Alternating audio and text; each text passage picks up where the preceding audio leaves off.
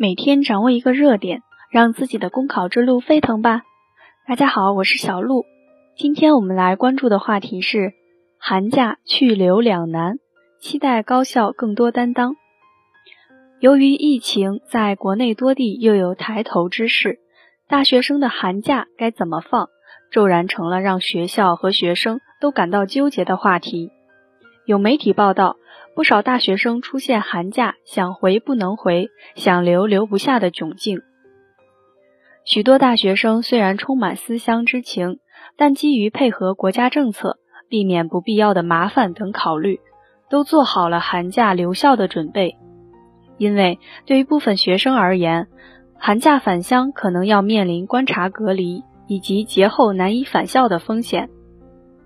然而，一些学校对于允许学生假期留校的程序和条件较为严苛，这其中不乏部分高校对学生缺乏人文关怀，同时也有客观因素的影响。毕竟，河北、黑龙江等地的聚集性疫情给当地的防疫形势带来了诸多不确定性。高校在寒假期间将学生疏散出去，主要还是考虑学校的特殊环境较难管理。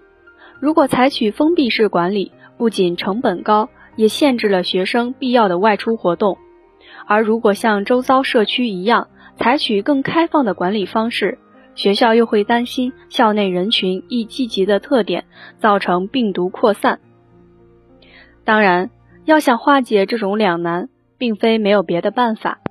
一方面，学校虽然难以像平日一样为全体学生提供后勤和防疫保障，但简化学生申请留校流程，放宽留校标准，允许家庭位于中高风险地区或面临特殊困难的学生假期留校，是可以做到也应该做到的事。